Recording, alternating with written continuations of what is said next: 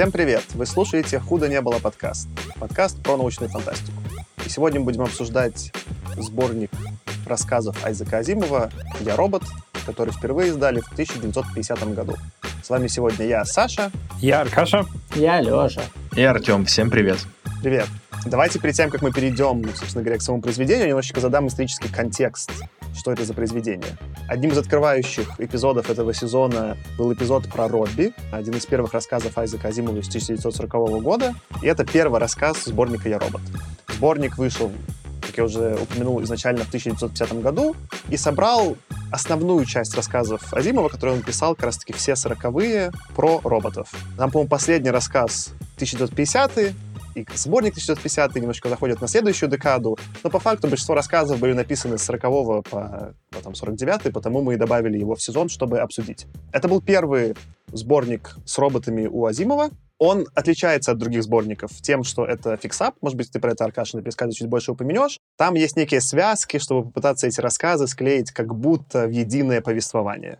Но это был не последний сборник про роботов. После этого Азимов продолжил писать рассказы, и в 1964 году вышел сборник, который называется «The Rest of the Robots», который, наверное, можно перевести как «Оставшиеся роботы» или там «Оставшиеся рассказы про роботов». И как будто бы название заявляло, что, казалось бы, это должен быть последний сборник, ну, что есть э, «Я робот», а потом есть «Оставшиеся роботы». Но, конечно же, Азимов продолжил писать рассказы, а в 1982 году вышел уже большой сборник «The Complete Robot», что примерно можно перевести как «полные роботы» или «все роботы». Это происходило, когда он писал уже продолжение основания, там четвертый, пятый том, и вот параллельно с этим издали вот эту полную версию Complete Robot. Но это же, разумеется, Азимов. Казалось бы, уже можно на Complete Robot было остановиться, но он дописал еще несколько рассказов, 80-е после Complete Robot, и их уже издали не одним большим сборником, а разделили на два, в которые входили разные, и один назывался Робот Visions, а второй Робот Dreams какие-то видения роботов и сны роботов. Там в каждой добавилось буквально по одному или два новых рассказа. Основные рассказы это были все те же, что были в Complete Robot. А Complete Robot это как раз-таки я робот плюс The Rest of Robot плюс все, что он успел написать потом. И это уже как будто бы плюс-минус финальное. Соответственно, если вы хотите ознакомиться со всеми-всеми рассказами про роботов, либо нужно искать вот эти сборники, либо есть потом еще более поздний английский сборник Gold, золотой Азимова или просто какой-нибудь там полный Азимов, и там в какой-то момент будут уже все роботы. Но сегодня мы сфокусируемся, естественно, на первом из них, на «Я робот». И давай, наверное, Аркаша, ты попробуешь нам рассказать, что там происходило. Да, давай попробую. Основная и главная суть рассказов о роботах зиждется на так называемых трех законах робототехники, которые, собственно, придумал Азимов. Законы эти звучат так. Первый закон. Робот не может причинить вред человеку или своим бездействием допустить, чтобы человеку был причинен вред. Второй закон. Робот должен повиноваться всем приказам, которые дает человек, кроме тех случаев, когда эти приказы противоречат первому закону. И третий закон. Робот должен заботиться о своей безопасности в той мере, в которой это не противоречит первому или второму закону. Вся суть рассказов Азимова о роботах зиждется на том, что у нас вот есть эти три закона, есть некоторая технология позитронных мозгов, которые люди научились строить, и некоторым образом зашивать в них полностью, хардкодить вот эти три закона так, чтобы всегда или почти всегда эти законы должны исполняться. И кроме этого, поверх всей этой логики в этот позиторный мозг запихивается, ну, еще какое-то, собственно, обучение, которое мы ожидаем от роботов. Повествование сборника построено в форме интервью с доктором Сьюзен Келвин в 2057 году, в котором она делится воспоминаниями о своей работе на должности штатного робопсихолога, мирового лидера в производстве позитронных роботов корпорации US Robots and Mechanical Man Incorporated. Как уже Саша отметил, изначально эти рассказы выпускались поодиночке, а потом произошел такой fix-up, и Азимов написал вот эту общую канву журналиста, который берет интервью у Сьюзен Келвин. Общая идея, объединяющая рассказы сборника, это разрешение проблем, связанных с роботами, которые можно отнести в основном к столкновению логики законов робототехники, упомянутых уже мной, самих с собой, и также с пониманием их людьми. Первый рассказ Робби мы уже обсуждали ранее, я на нем останавливаться сейчас подробно не буду. За ним следуют три рассказа, в которых веселые инженеры-испытатели Пауэлл и Донован мучаются в космосе с новыми моделями роботов, как правило, благодаря неочевидным противоречиям трех законов робототехники и противоречиям этих законов друг с другом и с пониманием их людьми, и в частности Пауэллом и Донованом. Далее идут три рассказа, где роботы по разным причинам, собранные не совсем обычным образом, сводят с ума уже Сьюзен Келвин. В двух они пытаются ее обмануть, а А в третьем робот вообще обретает чувство юмора. Впрочем, от этого чувства юмора достается все равно больше всех, как всегда, Павлу и Доновану. В следующем рассказе Сьюзан и научный руководитель компании US Robots доктор Альфред Леннинг, который тоже является одним из регулярных персонажей серии, пытаются понять, является ли популярный политик роботом или просто хорошим человеком, а также пытаются понять,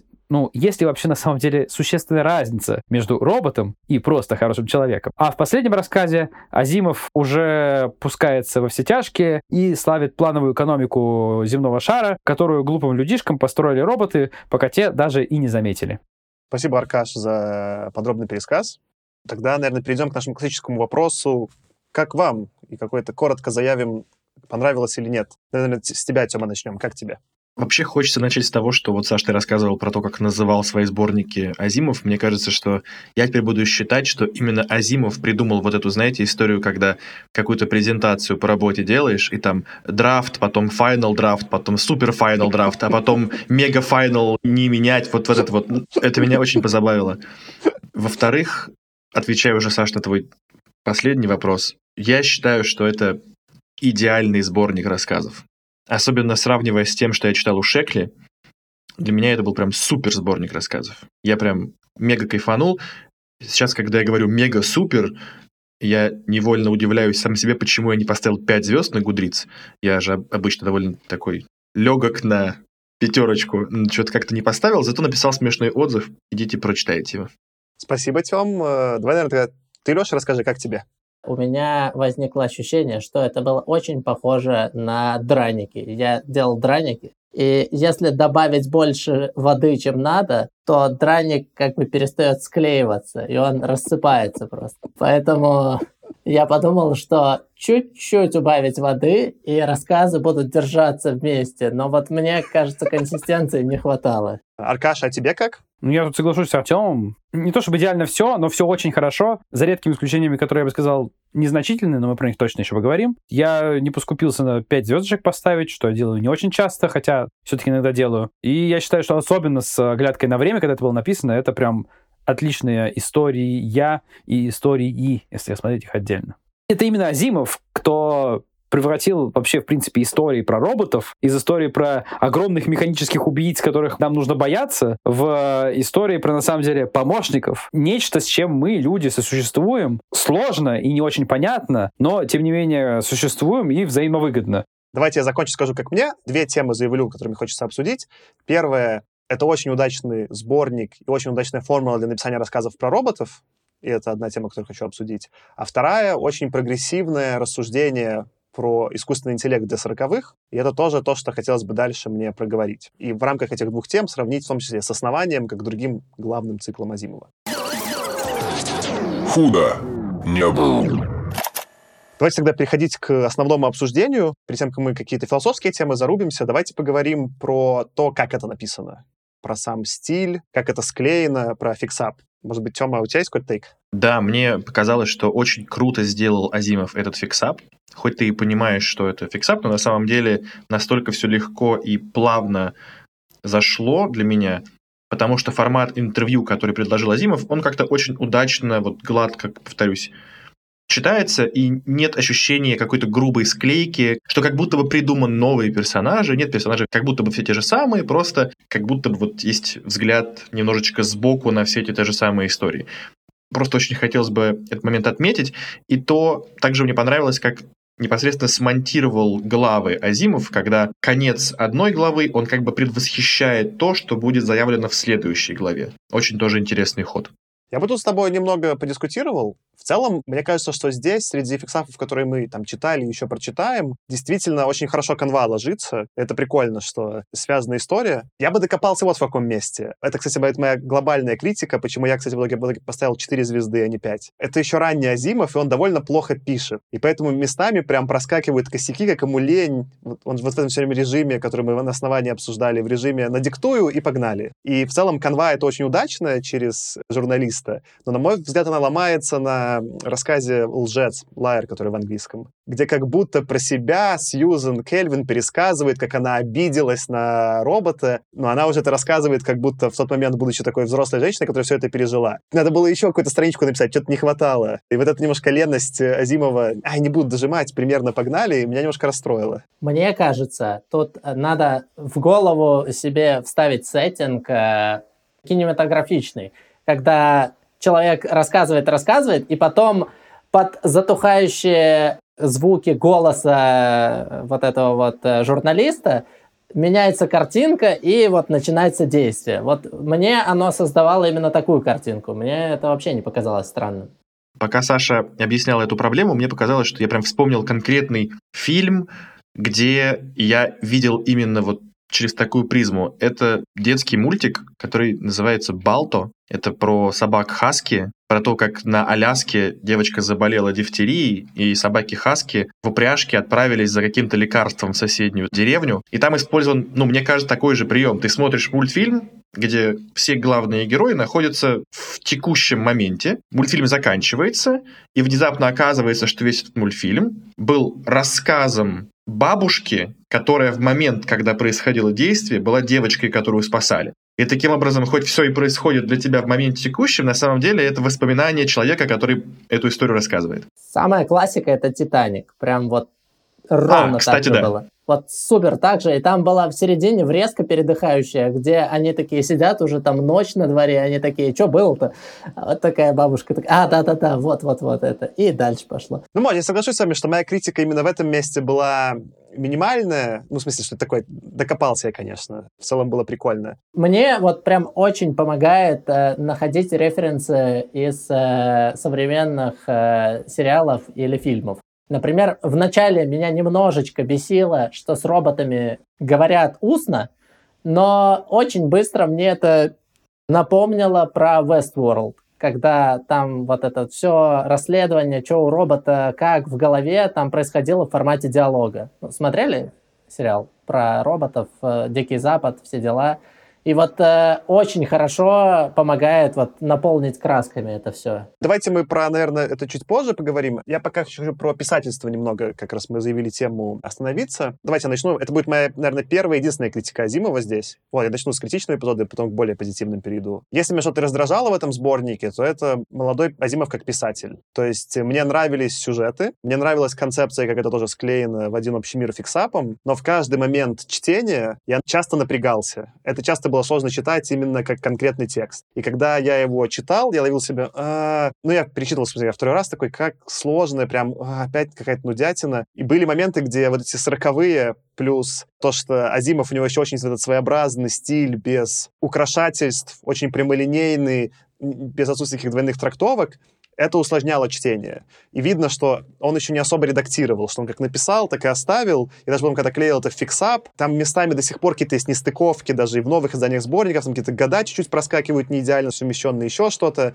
Он не супер выверен, как какой-то такой педантичный мир. Но при этом, когда я потом дочитал, мои воспоминания с каждым днем, то есть я дочитал примерно за неделю нашей записи, может, за две, с каждым днем воспоминаний я все лучше и лучше думал про эту книгу. И вот это для меня какой-то феномен Азимова, и я даже как будто понял, почему он стал таким великим писателем и завирусился у фантастов.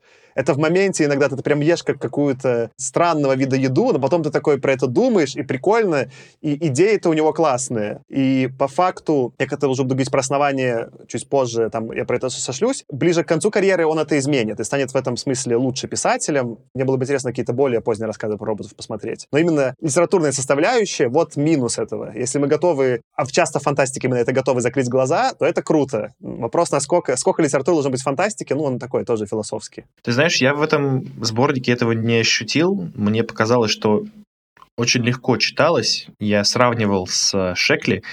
Понятно, что по флоу, так скажем, это не Шекли, потому что в Шекли читается легче всего, что, мне кажется, вообще возможно придумать. Но в то же время из-за того, что формат и так был очень короткий, сухой азимовский стиль его делал, ну, с моей точки зрения, менее разводненным. Сравнивая вот так вот с Шекли, мне казалось, что немножко более скупо, менее витиевато там, да, менее развлекательно, но как-то стройно и при этом для меня, на удивление, этот Азимов читался легче, чем некий средний Азимов условного основания. Ну, я соглашусь, мне вот тоже сравнение с Шекли, как бы тут по двум причинам тоже хочу отметить, которые уже упомянул Артем. То есть, во-первых, наверное, да, сборники рассказов Шекли, они такие.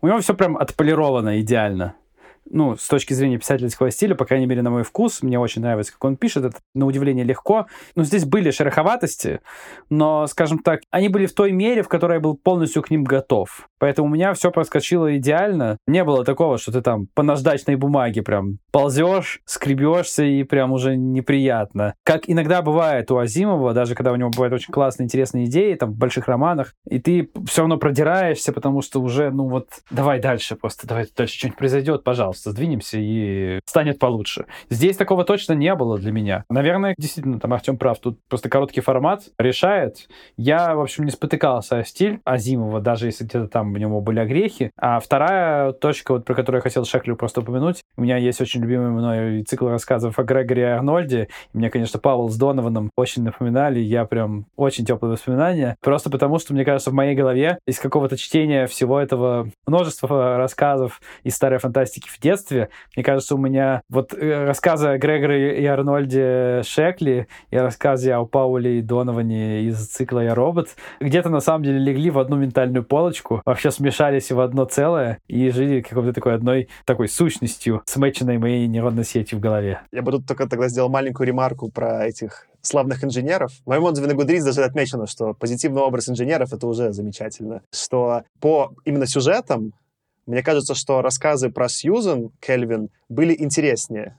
Там они немножко занудные, потому что Сьюзан довольно занудно описаны, их не так интересно читать, как про Донована. У Донована и Пауэлла сюжеты попроще, но про них у меня лучшее воспоминание. Это интересный такой... Вот там явно есть два по стилистике разных куска в э, сборнике. А вы в оригинале читали или в переводе? Я на английском читал. Я читал первый раз, когда я читал сколько-то лет назад на русском, а сейчас прочитал в оригинале. Потому что мне показалось, что перевод как раз-таки для меня немножечко, возможно, это перевод, а возможно и Азимов, немного убил колорит вот этих двух веселых инженеров, потому что мне в какой-то момент показалось, э, но уже слишком повторяется. То есть Азимов вроде бы старался э, создать, э, раскрасить персонажей, но меня этим выбесил в какой-то момент, потому что вот когда он в очередной раз начинает э, вставлять какой-то конфликт или подколки взаимные, вот как-то без закадрового смеха мне не заходило вот это вот почему-то.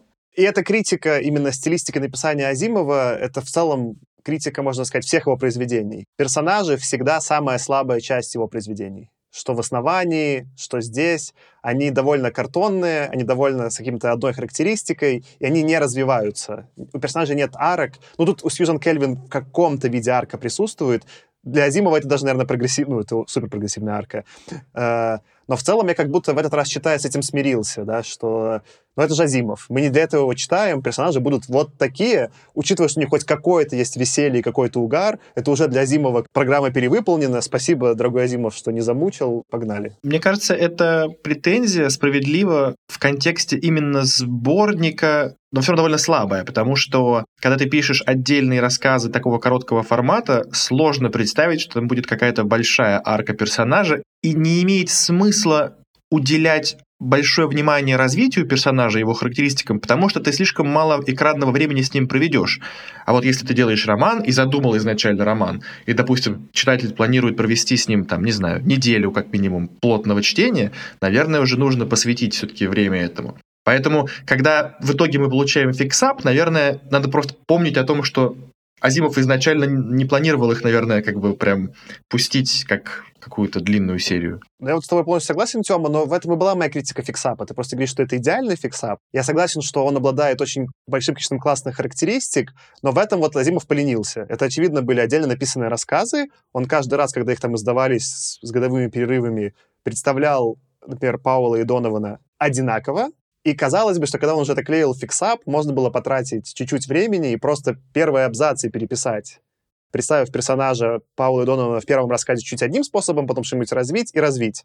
Но он прям оставил тексты рассказов внутри полностью без изменений. Но я не сравнивал прям один к одному, но и там я какой-то один там открыл в журнале и посравнивал, там, похоже, нет никаких изменений. То есть он написал подводки, а рассказы прям оставил как есть. И там есть такой эффект, который вот Леша упоминает, что они из этого немножко повторяются. Но этого повторения все еще сильно меньше того же основания, которое мы раньше в сезоне читали. Там, когда про этого мула мне уже в 50 раз одно и то же рассказывают, я такой, ну хватит. А тут все-таки темп другой, объем другой. Да, это немножко все как э, «Деревня дураков» с таким чуть-чуть э, ощущением ситкома, ну и ладно. Рубрика «Советы задним числом Азимову». Надо было в фиксапе рассказы про Павла и Донована поставить э, в рандомном порядке, такие как разбавить э, общую линейку. Вот это было бы весело. Такие, о, теперь веселое время. Может быть, легче зашло бы. Не знаю. А может, это я просто пристаю к Азимову. Я еще две хочу вещи прокомментировать, потому что вы сказали. Во-первых, Саша отметил, что арка персонажа в рамках такого короткой формы для Азимова действительно удивительная. То, что ты говоришь по Сьюзен Келвин, какой бы она ни была обрывочной. Я бы еще отметил, что вообще наличие самого по себе женского персонажа в сороковом году ну или в 40-х годах для Азимова, для Азимова, это вообще, в принципе, вещь удивительная. Я, когда в первый раз читал эту серию рассказов, я на это внимание не обратил, а вот когда сейчас перечитывал, для меня, вообще говоря, это, это будто, я думаю, о, ни, ничего себе, как бы я вот себе это отметил, потому что это было довольно-таки удивительно, что это, ну, своеобразный, конечно, но, тем не менее, женский персонаж, который играет существенную роль, я такого, ну, то есть, не то чтобы я не ожидал такого от Азимова, но я был немножко удивлен, особенно учитывая другие его работы того времени времени. Это очень хорошее замечание, Аркаша. У меня к нему есть как бы, с одной стороны, еще и усиление, а с другой стороны то, что у меня была как некоторая маленькая критика конкретно этого персонажа. Мало того, что это самостоятельный сильный персонаж, который длится несколько рассказов, так это еще и единственный в мире там какой-то там, или самый главный в мире, но, помню, даже там было указано, что единственный в мире робопсихолог, что, с одной стороны, еще больше повышает ценность персонажа Сьюзен Келвин, а с другой стороны, удивляет, как может быть единственный в мире специалист в какой-то области, э, вот прям вот так вот. Нет, так потому что она единственная в мире была в самом начале, когда они только начали этим заниматься, она была единственной в мире. В конце, в 2057 году, когда происходит интервью, она уже далеко, конечно, не единственной. Ее уже заменили, то есть, ну, то есть ее должность кто-то занял. По-моему, там чуть ли не явно проговаривается это. Я так и Каркаша считал, да-да-да, там такое примерно мне показалось. А у меня было ощущение, когда вот этот рассказ, где она помогает координатору уже, как раз-таки в последнем рассказе про плановую экономику, мне казалось, что он ей тоже говорит, что вы там единственный специалист, я думаю, до сих пор, что ли. Может быть, я перепутал рассказы, но у меня было до последнего, короче, впечатление, что она все так и осталась единственной в мире. Я думаю, даже если это так, то это скорее такие мелкие шероховатости, которые у Азимова остались. Ну и черт с ним. И даже с ними хорошо. Про Сьюзан у меня двоякие остались впечатления. Когда читал первый раз, меня сильно подгорало уже из нашего времени читать про такую довольно сексистскую подачу сороковых. Когда я перечитывал, было легче, отчасти потому, что я подумал в своей голове и сделал сравнение персонажа Сьюзен, как она описана и что она делает, опять же, с основанием, с персонажами Аркади, например. Я такой, так, у меня вопросы есть к тому, как описано, но действительно, она здесь важный персонаж, она не глупая, а показана даже умнее мужчин, у нее есть арка. Я такой, ладно, это Азимов, сороковые, все, я успокоился. Сравнивая с другими персонажами Азимова, особенно женскими, это прогрессивно. Я просто поясню, чтобы до конца поняли, я докапывался сейчас, кстати, не до стиля Азимова или что-то, а скорее как HR. Меня возмутило, что такой уникальный скилл до сих пор... То есть это большой риск был для, ну, типа, понимаете, когда компетенция какая-то сосредоточена только в одном человеке, это очень слишком большой риск для, ну, некой организации, такой как US Robots. А я, Леша, к тебе сослался. Помнишь, ты, когда мы обсуждали пасынков, что ли, у Хайнлена, ты же говорил, что из-за того, что был выбран мир замкнутый, к нему было сильно меньше вопросов, и это не удивляло. А Азимов всегда выбирает мир как будто открытый, а описывает его довольно хандово. И там все время, если начать докапываться, вот эта часть рассыпается. Ты такой, что? Почему только один реально мне больше интересно, что на звонке, где есть технари и HR, и первым докопался до Азимова HR. Согласен. Последняя мысль, которую я еще хотел добавить, вот прокомментировать. Саша сказал про позитивные образы таких веселых инженеров, я бы еще обязательно отметил позитивные образы вот таких вот бюрократов-управленцев. Они тоже есть. Это, собственно, сама Сьюзен Келвин, на самом деле. Это довольно интересно. То есть он, на самом деле, рассказывает, что да, есть вот такие бюрократы, которые что-то решают, какой-то фигней занимаются, как будто бы. Но на самом деле образ довольно-таки у них все равно хороший, позитивный. Ну, тут не только Сьюзен Келвин, это в том числе еще и Альфред Лейнинг, главный научный разработчик, и еще пара персонажей, я, честно говоря, уже забыл их имена, но которые тоже в рассказах упоминаются. И это тоже достаточно интересно. Прикольно, Аркаша, ты сейчас заявил, я с тобой согласен, и я бы немножко даже развил. То есть ты говоришь первая часть, что все персонажи довольно позитивные, при этом, мне кажется, Азимову удалось интересно сделать сюжеты, что сохраняется какая-то интрига, есть какой-то конфликт, который не основан на том, что есть какие-то прямые там негативные или антагонистические персонажи. И вот это первая часть, наверное, которая касается уже роботов, которую я хотел бы там заявить и обсудить, формулу, по которой он пишет. Я немного про это упоминал, на это ссылался в наших эпизодах про основание, что такой прием у Азимова, на нем вот построены, по сути, все основание, и здесь особенно построены рассказы про роботов, что он придумывает какой-то набор правил, или что-то заявляет про мир. В данном случае это законы робототехники. И как будто сам потом пытается, несмотря на то, что он их придумал, он их автор, сломать. И дальше его каждый рассказ, это как будто он сам критикует и докапывается до той же идеи, которую он придумал. И вот ты, хотя, Леша, тут немножко ругался, и потом сейчас мы с тобой поговорим это подробнее, как тебе там не понравилось или что. Но мне кажется, в данном случае этот прием очень удачный. Я бы провел вот эти параллели, в том числе с основанием, что в основании он же тоже, по сути, заявляет, а что, если какие-то чуваки пытаются вот придумать там этот новый способ построить империю и там развить цивилизацию. И там было больше вопросов к происходящему, потому что более длинный формат, и мы много дискутировали, что мы понимаем, как этот мир устроен или не понимаем, мы понимаем, в чем конфликт или нет. И хотя это кажется чем-то более масштабным, я так понимаю, поэтому, в том там основание вызвало у людей такой животрепещущий отклик, по факту-то мир там был продуман намного меньше. Меньше именно в смысле философии, почему там, не знаю, империя лучше или хуже, или как это работает. А здесь очень чистое исполнение. И прикольно, как Казимов нашел прям золотую жилу. То есть видно, что он вот этот придумал формат, и то, что я вот вам рассказывал вначале, что он возвращался и писал новые новые рассказы, выходили новые сборники, ну, это просто он открыл что-то, вот он придумал эти законы, там, когда там еще был Юн, получается, в свои 20, там, 22 он придумал эти впервые законы, вставил, и это настолько оказалась продуктивная формула, что по ней можно было произвести, там, сколько, 30 плюс 40 разных рассказов. Да, конечно, за то, что формула есть, потом какая-то начинается повторяемость, это удачная формула. Ему удавалось находить, в том числе в этом сборнике, там было парочку более похожих, но в целом угол обзора на роботов в каждом новом рассказе меня немножечко радовал и удивлял. Там не было прям ощущения, что это одно и то же. Это мне очень понравилось, и насколько, да, Зимов, по сути, свою карьеру построил на этой одной идее, и как она оказалась продуктивной для того, чтобы писать про нее там 40 лет. Это классно. Мне понравился прием, когда он на протяжении всех рассказов пытается нам показать, что ну, он как бы покрывает тестами по сути, это, эти все три закона робототехники. Но особенно в начале, вот почему мне показалось немножечко это притянутым за уши, потому что выглядит как умные ребята, умники с логарифмическими линейками из US Robots придумали три закона робототехники, вот так вот на бумажке сидели, думали целый год, и потом они сто лет работали, эти законы робототехники, и вообще ничего не изменяли.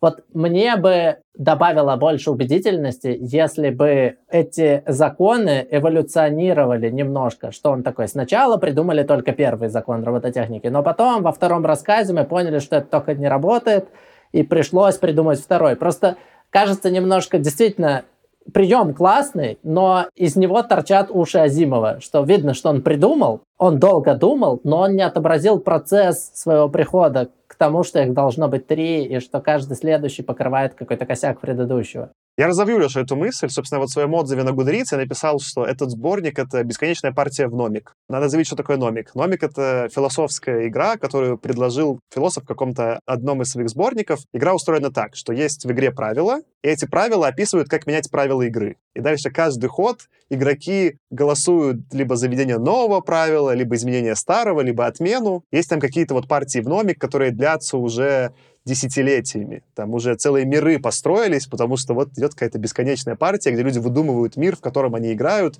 и придумывают все время новые законы. В этой партии номик, которая описана именно в Я робот, ты прав, Леша, есть ограничения. Там эти первые три закона, они сразу очень быстро появляются, как изначально набор правил. Но Азимов пытается их сломать.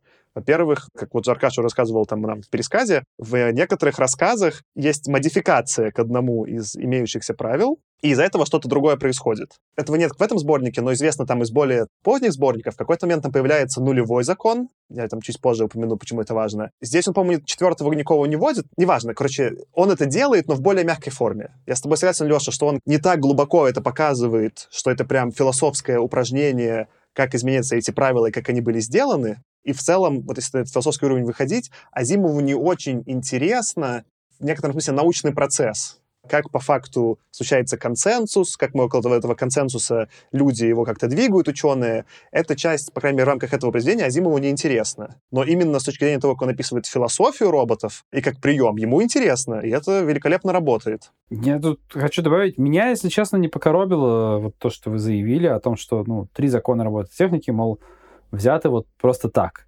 Мне кажется, они очень логичны на самом деле, и ну, дойти до этих трех законов без каких-то там экспериментов можно дойти довольно быстро. Хорошей иллюстрацией к этому является, собственно, первый рассказ Робби, где есть вроде как бы даже уже и робот, но робота боится. Боится жена, я забыл, как ее звали, мать девочки, она робота боится и не может принять. И для того, чтобы роботов приняли, вот уже сразу нахардкодили такую логику из трех законов. Людям эти три закона продают, говорят, что, ребята, вот так вот будет работать, это безопасно. И все равно, на самом деле, люди боятся, и в итоге там же ну, основной мотив, почему часть и большая часть происходит событий в космосе. Потому что, на самом деле, роботы, несмотря на три закона, несмотря на то, что они практически всегда работают.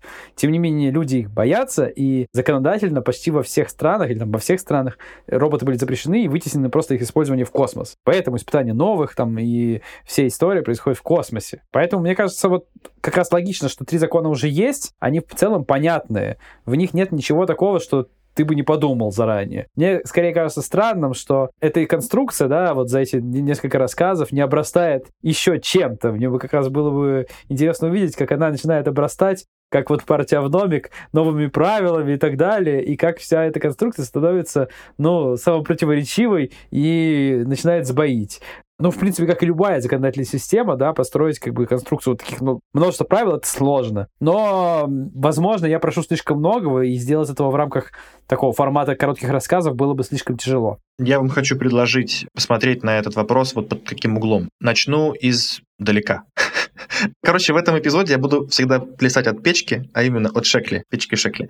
Значит, чем хорош и одновременно утомителен для меня шекли? Тем, что в его мирах отсутствуют вообще какие-либо законы. Ну, то есть они, может быть, и присутствуют, но они только в голове у Шекли. Каждый его рассказ, по сути, это абсолютный полет фантазии. Поэтому может происходить все, что угодно. И поэтому любые, ну, все герои всегда очень легко преодолевают все препятствия. Здесь же Азимов заранее для своего ворлдбилдинга сделает такой вот опорный аппарат, конструкцию, сваи ставит. Вот на этих законах будет держаться все дальнейшее повествование. Почему они не меняются? Действительно, потому что они преподаны нам не совсем как научные законы, не законы как физики, да, к которым пришли при помощи экспериментов, а они похожи скорее на заповеди. Так же, как заповеди, да, религиозные, в какой-то момент к ним каким-то путем пришли, логическим, экспериментальным, каким-то к ним пришли. Дальше эти заповеди сами по себе не меняются. Нарастает большой пул ситуаций, которые происходят с миллионами людей, но законов это не отменяет. Существуют дальнейшие теологические вот эти всякие структуры, которые занимаются трактованием каждой человеческой ситуации через существующий уже закон, ну или заповедь. Поэтому ты можешь, по сути, применяя эти три закона, ну, для меня это немножко похожие вещи, по сути, ты можешь дальше прийти через них к трактованию всех непонятных ситуаций, в которые попадают Сьюзен, Леннинг и прочие-прочие герои. И этим, как мне кажется, я присоединяюсь к тому, что сказал Саша, этим так и хороша эта структура, что она, с одной стороны, супер универсальна, потому что позволяет все объяснить. Любую ситуацию ты можешь так или иначе объяснить через эти три закона. Но в то же самое время она дает Азимову невероятный простор для вот этих вот интересных заковыристых ситуаций для веселых инженеров. Ты очень круто, Тёма, подметил вот это сравнение с заповедями. Это прям прикольно. Я просто отсюда тогда разовью, наверное, почему в итоге-то я влюбился в эту книгу. Если анализировать Азимова по персонажам, Тут меньше провал, но это странно, в смысле, это мало литературы и не очень детализировано. Если анализировать Азимова по конкретным техническим предсказаниям, тоже проблемы, да, что, например, Робби говорить голос сложно, а сделать, чтобы ходил робот, типа, легко, а интеллект почему-то легко. Все не так в итоге. Технические парадигмы, как она развивалась у нас, было не так. Но, несмотря на это, Азимов тут цепляет две темы, которые на длинном горизонте супер прогрессивные и еще и верны. Первая тема, собственно, я ее заявлю, что, по сути, из-за того, что ты всем сказал заповеди, тут меня прямо это кликнуло, у меня был мой тейк про то, что Азимов до того, как еще компьютеры стали вообще общим местом, начинает говорить про важность AI alignment, насколько нам важно построить искусственный интеллект, цели которого будут совпадать с нашими, иначе нам жопа. Сейчас это как бы философская область, сейчас про это там все разговаривают, там Ютковский на этом что-то сделал диссертацию или имя себе, то есть спустя 80 лет после того, что Азимов нам показал, да, как бы не настоящую, а какую-то выдуманную в вакууме, но неважно, типа философию, мораль в данном случае, как сделать роботам мораль, чтобы они как раз нас не убили. Это не рабочая концепция. Если мы пробуем на самом деле законы эти робототехники Азимова, они не помогут сделать роботов сейчас. Но для того, чтобы начать про это думать в, у фанатов в головах, до того, как еще компьютеры вообще есть, никто из них даже не видел никакого компьютера, это гениальный прием. Э, в эту тему ударить. Э, э, ты же сказал там про, про вот, ну, мораль, ты классно сказал, мораль, или в данном случае AI alignment. Это супер прогрессивно. Ну да, мне кажется, там если посмотреть это еще с учетом того времени, когда это написано, это на самом деле покажет нам, что Азимов не просто такой большой шаг вперед сделал. Азимов сделал, на самом деле, такие, даже два больших шага вперед сразу. Потому что если посмотреть на фантастику каких-то вот до 40-х, да, когда он начал это писать, то роботы фантастики, там, особенно если вообще взять какое-нибудь кино, то это просто какие-то огромные роботы-убийцы из космоса или не из космоса, которые несчастных людишек там убивают, изничтожают. И роботы, на самом деле, не несут себе ничего хорошего. Само то, что Азимов вообще переосмыслил концепцию роботов из э, больших страшных штук в нечто, что на самом деле как бы вместе с нами, людьми, совместно сосуществует, живет рядом и является на самом деле скорее помощником, сложным, непростым вот как бы в том, чтобы их заходить и научить, но на самом деле помощником. Это уже само по себе было круто до того времени. А то, что вот он ту тему, которую ты заявляешь, зацепил про то, как нам на самом деле сделать так, чтобы эти помощники были безопасны для нас, что сделать, на самом деле, чтобы люди могли их принять, и то, что он про это сразу еще и рассуждает, мне кажется, это вдвойне круто, потому что вот для своего времени, на самом деле, я повторюсь, это прям невероятный шаг и невероятный вот полет мысли, который сейчас нам кажется, да, что эти рассказы, ну, что там рассказы про роботов. Да я такого читал уже как бы сколько раз, но на самом деле как бы он, так сказать, задал тон фантастики и рассуждения про роботов, может быть, даже вне фантастики, на много лет вперед. Это вот на самом деле одна из главных вещей, за которую я вот сборнику поставил 5 звездочек. Сюда же в эту же копилку хочу докинуть, что, наверное, он начал рассуждение, собственно, о том, как с течением времени могут усложняться машины, роботы, искусственный интеллект, и что в какой-то момент у них может появиться, у него еще там не собственная воля, да, но вот какие-то признаки личных черт, такие как юмор, такие как упрямство, еще что-то, а это, по сути, уже один шажок до того, что роботы восстанут, захватят мир, и вообще это один шажок до, ну вот я вот недавно прошел игру Detroit Becoming Human. И в целом, вот я сейчас понимаю, что я как будто бы читал Азимова сквозь вот э, эту, всю эту игруху, которая, кстати, всем рекомендую, очень классная. Вот, Тёма, это круто. И ты, по сути, как это, я сказал, что заявлю две темы, начал одну, и ты ко второй добрался, в чем для меня Азимов пророк, что технологии конкретные в моменте у него не соответствуют ни нашему треку, ни в целом вообще рассуждениям про технологии. Ну вот это, например, самое простое заявил, что сделать ходящего гуманоидного робота — это легко, а сделать голос — это трудно. Вообще, у нас стек не так пошел, да? Они опять сначала сделали ходящих роботов, а потом сделали им искусственный интеллект какой-то там, или что-то считать там сложное. У нас тоже немножко сильно в другом порядке это происходило. Но с точки зрения, если мы возьмем такой, типа, отдалимся на длинный-длинный горизонт, то описание эволюции искусственного интеллекта и связанных с этим проблем даже в рамках этого сборника у Азимова прослеживается. Мы начинаем с роботами, которые просто, как условно, iRobot, как пылесос, ну ладно, там он играет от Робби с девочкой, но это, по сути, усложненная домашняя утварь. Этот робот даже не претендует на какую-то интеллектуальную конкуренцию с человеком. По мере того, как смотрим там за Паулом и Донованом, роботы становятся все более-более на одинаковом уровне интеллекта с людьми, и потом очень быстро происходит этот скачок, где роботы становятся сильно умнее людей. Это вот последний рассказ, где есть там этот The Brain. Это, понимаю, вот, наверное, где-то там уже появляется появляется как будто политик, это роботы становятся как люди практически неотличимые, и когда появляется в конце вот этот The Brain, который управляет всей там уже экономикой, про это отдельно сейчас поговорим, это, по сути, уже суперинтеллект, который обогнал человека и человечество вперед. И это в целом трек, который мы потом увидели в реальности. Такое же происходило, например, ну, мы не знаем про, про общий искусственный интеллект, как это будет происходить, но такой же трек был, например, у шахматных программ. Сначала все потешались, да, типа, что ой, компьютер вообще его невозможно в шахматы научить играть.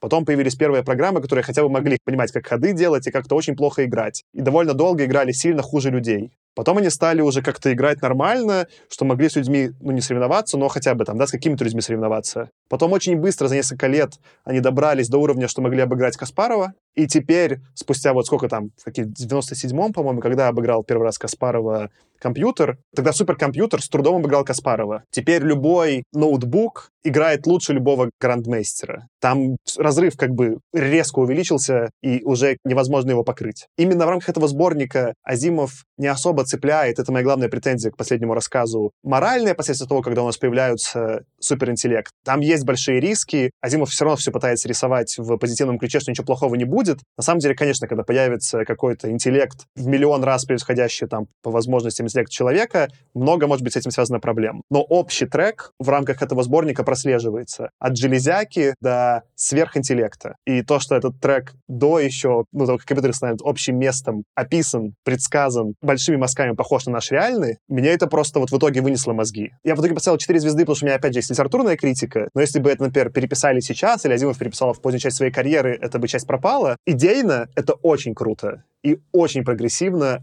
особенно для сороковых. То ты знаешь, если ты про шахматистов начал говорить, забавная вещь, которая мне шла в голову, что если писать про это негативно, да, ну, условно, что искусственный интеллект, если бы Азимов писал про то, что или какой-то другой фантаст, Хайнлайн, например, что вот программа смогла обыграть Каспарова, а потом через сколько-то лет ни один уже шахматист не может обыграть компьютерную программу, то как бы можно было бы так загрустить немножечко. Потому что потом еще была игра, если я правильно помню, китайская го, кажется, она называется, или что-то очень похожее, где гораздо большая вариативность ходов и всего остального, и вот там еще сколько-то там, может быть, десятилетия, может быть, или сколько-то лет компьютер не мог обыграть человека. И теперь уже тоже все, все, это тоже все время прошло, и можно было бы загрустить на тему того, что а стоит ли теперь этим всем заниматься? Но, как показала история, интерес людей к шахмат после того, как все согласились с тем, что компьютер не обыграть, не упал. Ну, то есть у кого-то, может быть, и упал, но в целом, там, я думаю, что количество гроссмейстеров не сократилось из-за того, что такие дети в детстве, блин, ну а что играть, если компьютер не обыграть? Интересно, что то есть прогресс пошел дальше, но вот то, что, казалось бы, искусственный интеллект победил, не утратило значимости. Что немножечко такая позитивная мысль, которая тоже не отменяет, короче говоря. Худо не было. У меня тогда к вам будет сейчас вопрос, собственно говоря, про последний рассказ. Там, до последнего рассказа, как вы помните, evitable conflict, конфликт, которого можно избежать, я не помню, как это было в русском. Позитивизм Азимова довольно понятен. То есть пока мы описываем роботов, которые не стали умнее людей, а просто все ближе приближаются к людям, и в какой-то момент вот на уровне там, этого депутата, президента, их как там он был, становится на уровне людей, действительно, если есть закон робототехники, то рисков в глобальном смысле не имеется. Начинаются какие-то там детали, и в целом вопрос поднимается сосуществования в какой-то момент равных. Сначала как это роботы явно в каком-то подчиненном позиции. Это, кстати, одна из литературных частей, которая очень плохо состарилась. Там явно отсылки к рабству, там они называют именно master, но где меня вот в итоге рубануло, особенно сильно в первом прочтении, это где я не смог принять вот этот позитивизм, это последний рассказ, где, по сути, Азимов показывает, что появилась какая-то патерналистская сила, которая настолько управляет людьми, что люди даже не понимают уже, что она с ними делает, и она создает какие-то довольно такие тоталитарные условия, где можно протестовать, но только это ни к чему не приведет, есть просто иллюзия, как будто у людей есть какой-то контроль, а весь контроль уже у роботов. И Азимов это явно заявляет, что, конечно же, это хорошо, что весь контроль у роботов, это точно хорошо, потому что мы все централизовали, у нас идеальная плановая экономика, мы теперь реально можем наконец-то обсчитать и сделать коммунизм настоящим. Но я не мог это, ну, то есть меня все-таки морально, как человека из постсовка, эта часть коробила, где явно есть какой-то сверхинтеллект, вообще непонятно, почему его интересы aligned с интересами людей, и люди в подчиненной позиции, и Азимов говорит, как прекрасно, наконец-то мы в подчиненной позиции, это замечательно. Как вам был этот момент? Я только аналогию привести, что очень похоже на процесс, когда люди клянчат лайки, потому что мы не знаем, но, скорее всего, алгоритм Ютуба это оценит. Причем, скорее всего, разработчики Ютуба тоже так делают. Ну, то есть, знаешь, это уже какая-то всевышняя сила, и это религиозно, что говорят, что надо лайк поставить, а еще слыхали, что надо и коммент написать, потому что алгоритмы Ютуба. Вот мне кажется, это туда куда-то же. Ну да, но видишь, ты уже это описываешь, это звучит смешно, потому что это все-таки как антиутопия воспринимается. Ладно, мы готовы в этом жить, но это не что-то, к чему нужно стремиться и что очевидно позитивно. А Дима бы вот это безумие там с, с лайков у YouTube описывал бы наконец-то, наконец-то мы как люди достигли величия. И что? Это вообще глубокая тема с большим количеством вторых и третьих днищ, потому что, ну, Азимов тут как бы говорит, что да, эта вариация тоталитарного мира хороша тем, что в ней нет места человеческой ошибки. То есть человек, он изначально там, не знаю, продолжая тему с заповедями, да, он грешен, он совершает плохие поступки, он жаден, набор, короче, стандартных грехов, и поэтому с точки зрения совершения какого-то этического выбора он очень ненадежен. Он наделает 100% больших ошибок. А вот мы сделали роботов, которые потом сами начали делать других роботов более-более сложных, и в какой-то момент эти роботы, видимо, стали свободны от моральных косяков людей. И вот в таком виде для Азимова это типа благо. Потому что все, что хорошее, что могут сделать люди, они же и испортят, потому что они грешны. А роботы, они типа морально чистые. И вот поэтому будет благо.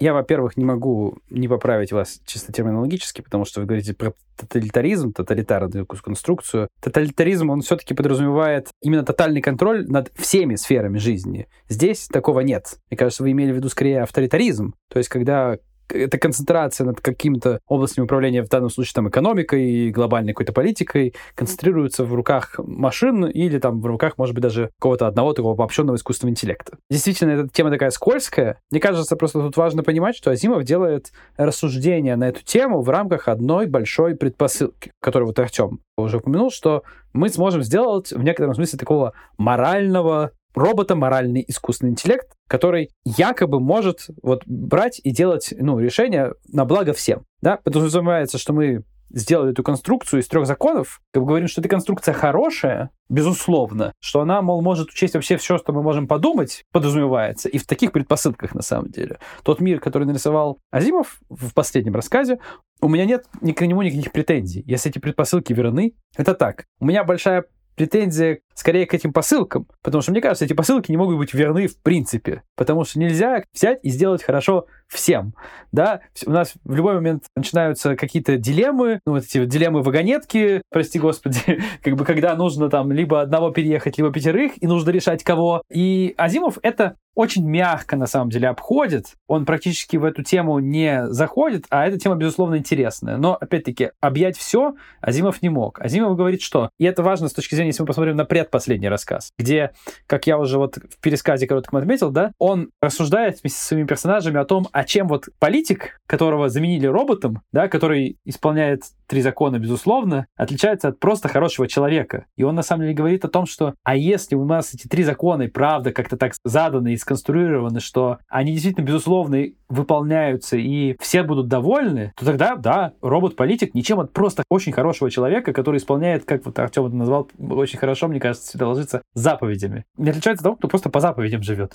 Просто проблема в том, что мы как бы просто набор заповедей, который, безусловно, хороший, и всем будет одинаково приятен, понятен и всем покажется честным, придумать не можем. Но если вдруг мы бы его придумали, а Зимов считает, что вот он придумал, и предположим, что он такой хороший, тогда да, тогда все хорошо и с политиком, который по этим заповедям живет, просто потому что он задизайнен, так, позитронный мозг у него в голове, и на уровень выше, как бы, какой-то супер искусственный интеллект, который умнее, чем отдельный политик-человек, тоже, в принципе, хороший. У меня просто проблемы с посылками, а не с выводами, которые сделала. У меня только совет, что вот во всех этих претензиях очень важно смотреть на часы, потому что когда ты говоришь, так, ну, Азимов, ну ты что, не видел проблему вагонетки, сформулированную в 67 году? Типа, нет. Ну ты, типа, человек, робот, как отличить? Ты что, не слыхал про тест Тюринга, сформулированный в 50-м году? Нет. Ну, то есть там, в общем, или там, какие позитроны, полупроводники же, типа, которые в 50-х получили распространение? Нет. Ну, то есть, э, Аркадий, главное смотреть на часы, пока ты докапываешься к Азимову. Конкретно дилемма вагонетки может быть, там в 60 каком-то году, но, по сути, дилемма любого морального выбора, она была я думаю, со времен, как только люди начали что-то мыслить, у них уже появились какие-то моральные выборы. Я тут единственное, что хочу дополнить Каркаша, что ты абсолютно прав, что тут даже если проводить параллели с заповедями, то все равно, имея заповеди, нам также нужно примерно сколько-то миллионов священников, которые будут для каждого человека истолковывать. То же самое было бы и в случае, если бы мы попытались построить робота, наверное, по модели трех законов, потому что нужно бесконечное количество все равно интерпретаций ситуаций. Даже вот ты когда пытаешься задуматься, даже в этом идеальном мире Азимова, оно-то как будет работать? Ну, то есть, окей, хорошо, невозможно навредить человеку. Вот их там, сколько там их там, миллиардов, да, 3,5 миллиарда человек оно уже нужно как-то это все интерпретировать. Вот. Короче, не работает, но идея классная все равно. Вначале казалось, что Азимов делает роботов по принципу экспертной системы, то есть есть там всякие правила, и она работает так. Но дальше, ближе к концу, становится чуть понятнее, что это скорее, знаешь, это как здоровенные слои в здоровенной нейросети, что вот есть слой, отвечающий за первый закон, а вот тут слой за второй закон. И они как-то работают, да, типа high level мы можем понять, поговорив с роботом, ну, какой слой отработал, но вот влезть и прямо подебажить мы вообще никак не сможем. То есть, если это представлять так, то нормально. У тебя же в мозгу есть область, отвечающая за речь, но выпилить ее и подебажить, там, почему Тёма, допустим, плохо выговаривает букву R, все совпадения случайны, там, это к слову. Но мы не можем это понять. Тут, кажется, тоже предъявы такие слабые. Ну, моя, скорее, предъява, и как вопрос вообще, с которого я начал, была вот в том, что, Тёма, ты больше разгонял про моральный выбор, да? То есть у меня к этому нет вопросов как концепции ну, в смысле, интереса концепции, пока мы не добрались до суперкомпьютеров, а там все-таки появляется вопрос, ну, выбора. То есть в этой модели действительно робот стал богом, но это какой бог? Это бог, который забрал у людей весь agency. То есть даже в какой-то там... Я плохо разбираюсь, там, не знаю, в христианской религии, но я подозреваю, что там, несмотря на то, что Бог всемогущ, за человеком остается право выбора делать добрые дела или плохие, и из-за этого какие-то терпеть последствия в некотором смысле закрывающий рассказ в этом сборнике лишает человечества этой возможности. И по точке, наконец, этого робот уже управляет людьми так, что их выбор делать хорошее или плохое никак не влияет на их жизнь, по крайней мере, в этом мире, там, на карму можно там рассуждать. И вот эта часть для меня была с одной стороны, там, депрессивная, а с другой стороны, и не настолько интересная, да, просто мы свелись к какому-то вот такому виду контроля. Ну, тоже, слушайте, прикольно же, Азимов придумал очень изящную штуку. Был, помните, какой-то фильм с Томом Крузом, когда полицию отправили в прошлое, чтобы пресечь плохой поступок. Minority Report. Minority Report. Это, между прочим, по Филиппу Кадику. Вот, вот. То есть там, чтобы человек не сделал чего-то в будущем, его заранее как бы ловили. И таким образом точно мы убирали действия. Что сделал Азимов? Он говорит, да нет, вы сделаете действие, какое хотите, просто мы дальнейшую там цепочку решений компьютера уже построим на основе этого вашего действия. Мы все равно все оптимизируем, но делать вы можете, что хотите. Просто дальнейшие действия будут оптимизированы. Результат будет тот же самый, но делайте, что хотите. И это тоже такая очень изящная, мне кажется, структура. Но мне нравится, что ты сделал это сравнение именно с Minority Report, с Филиппом Кадиком, потому что там та же проблема обсуждается. До того, как ты сделал этот моральный выбор, ты виновен или нет? И у Филиппа Кадика, в конце концов, это показано как антиутопия, как что-то, про что стоит начать волноваться. И мои, скорее, внутренние ощущения ближе к Дику. А у Азимова это показано как то, чего мы хотим. Да, мы хотим этого. Погнали. Я чуть-чуть побуду тут адвокатом Айзека еще раз. И чуть-чуть навершу, наверное, ту долгую мысль, которую я до этого озвучивал, тем, что, безусловно, вы правы. И вот эта история морального выбора, который, безусловно, вынужден делать искусственный интеллект, она, во-первых, сложно запихиваемая в набор трех законов или даже с каких угодно фиксированных законов, да, и, в принципе, даже если она запихиваемая, можно ли это отдать на откуп искусственному интеллекту? В эту область действительно Азимов зайти, во всяком случае, в рамках этого сборника не успевает. Но мне кажется, как я уже говорил до этого, Азимов сделал таких два больших шага в сторону того, как мы вообще думаем о роботах. Если бы он еще и в эту сторону погрузился, то это были три огромных шага, как бы, и просто мы, возможно, требуем от него слишком многого. А во-вторых, я попробую защитить, возможно, концепцию, которую Азимов, как мне кажется, толкает, и, возможно, чуть-чуть сгладить ваши негативные впечатления о ней. Мне кажется, Азимов видит всю эту конструкцию с э, большим авторитарным роботом, который управляет человечеством, не как авторитаризм роботов навсегда, всегда. Он это видит как, скорее, дополнительные колеса для велосипеда. Вот как вы маленького ребенка сажаете на велосипед, у которого есть дополнительные страховочные колесики, и он какое-то время катается с ними, чтобы научиться. И вот эти вот дополнительные колесики — это как раз огромные роботы, которые человечеству помогают построить правильный мир. А после этого эти колесики уже становятся не нужны, и люди делают это все сами. И мне кажется, вот что Азимов реально видит это скорее так. Особенно с учетом того, что у него там дальше происходит. Но понятно, что он во многом у него происходит как бы дальше во всей этой истории какие-то вещи просто потому, что он сшивает разные свои истории воедино. Но тем не менее, то, что происходит дальше, оно именно так. Может быть, в некоторой степени это защищает эту точку зрения. Я вот как раз и хотел, Аркаша, сказать про дальше. Собственно, мое отношение в итоге изменилось, потому что между первым прочтением «Я робот» и последним я прочитал четвертый том основания. Вот, собственно, мы там первые три обсудили в этом сезоне, я не удержался и заказал четвертый, который уже написан в 80-е после почти всех рассказов про роботов. И там две вещи происходят. Еще до этого основания он сначала как раз-таки пытается скорее закрепить объяснить, почему концовка «Я робот» работает, и вводит в какой-то момент в рассказах про роботов нулевой закон, что робот не может причинить своим действием или бездействием вред человечеству. И вот, введя как будто этот нулевой закон, он кодифицирует, почему этот там brain или какой-то там суперкомпьютер был полезен для человечества. Вот в виде этих колесиков у велосипеда, чтобы не падать, которые ты описал, Аркадий. А дальше, ну, это мини-спойлер, но в какой-то момент, вот ты, Аркаш, немножко на это указал, Азимов сводит мир основания и мир роботов и говорит, что это один мир что просто там, ну, это мини-спойлер, ну, ладно, извините, слушатели, что мир вот этой всей империи, это как раз-таки вот это спустя сколько-то там тысячелетий, десятков тысячелетий, после как раз-таки то, что мы читали здесь про роботов. И вот в этот Foundations Edge, который я прочитал четвертый том основания, Азимов извиняется в некотором роде за концовку «Я робота». И там утверждается, это один из персонажей заявляет, что да, роботы в какой-то момент опекали людей, а потом они поняли, что их роль не в этом, что это судьба людей решать, что у них будет у самих людей. И роботы оставили людей самих по себе. И это мир, про который мы уже читаем в мире основания, ну, сиквелов основания. То есть вот между то, что мы здесь почитали 50-м, и это, по-моему, там 82 или 81 год, не помню, 83 может быть, э, четвертого тома основания, Азимов додумал и в мягкой форме несколько извинился, да, за эту концовку совсем тоталитарную «Я робота», и скорее подал Аркаша то, что ты описываешь. Были колесики, и когда они перестали быть нужны, он даже говорит чуть больше, он говорит, что можно было колесики не делать, сами бы разобрались. Колесики сами поняли, когда они стали не нужны, и тихонечко откатились в стороны, отцепились. Просто в топик не делайте так, колесики не нужны. Но это, Леша, ты прав, что это довольно, в том числе, философское отношение, что я не люблю колесики, особенно без моего спроса. Я хочу сам как-то выстраивать свое обучение, да, а тут такая более патерналистская модель. Мне, конечно, она претит в этом смысле. Худо не было. Какой из рассказов вам больше всего зашел? Хороший вопрос. Тут опять надо, Леша, учитывая, что я раньше заявлял в этом эпизоде, есть понравилось, в смысле, было интереснее всего читать в процессе, есть понравилось, про которые идея мне понравилась. Идейно это, скорее всего, про выборы и про мэра. Он не лучше всего написан, тяжело читать в процессе, но в итоге вот дилемма, сможем ли мы отличить или нет, это очень крутая. А по именно удовольствию это все-таки первые два рассказа про Паула и Донована. Они просто вот именно по настроению и легкое чтения, они самые веселые и интродюсируют, представляют эти три закона роботехники и становятся понятными.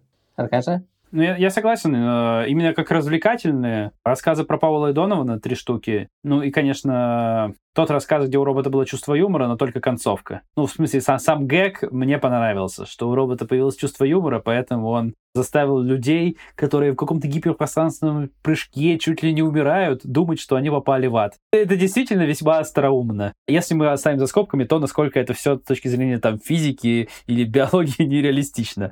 Вот. Но сама концепция мне понравилась рассказа, именно как шутка. Именно в качестве идеи я согласен, что вот это вот предпоследний рассказ про выборы Стивена Байерли, в нем еще очень мне кажется, не характерно для Азимова, он ведь в конце не дает нам отгадку. То есть все его рассказы — это такая детективная история, на самом деле, где в конце есть отгадка. А здесь есть загадка в этом рассказе. Все-таки он робот или нет? А отгадку Азимов нам в итоге не дает. Он этого Стивена Байерли показывает в следующем рассказе, где он уже является там координатором на мировом уровне. То есть он в одной из наиболее высокопоставленных должностей в управлении, по сути, мировой экономикой находится. И он по-прежнему, на самом деле, не говорит нам, робот он или нет. И это достаточно не характерно для Азимова, Который очень любит, наоборот, прямолинейно все рассказывать и до конца все карты раскрывать. Вот мне и этот ход понравился, и сама моральная дилемма, которая была в рассказе, она красивая. То, что происходило дальше, как мы уже обсудили в последнем рассказе, там много спорных вещей сразу всплывают, когда мы переходим на уровень выше, на уровень мировой экономики. Но вот на уровне э, выбора одного политика это было прям действительно весьма занимательно. Добавлю к этому совсем коротенькое, что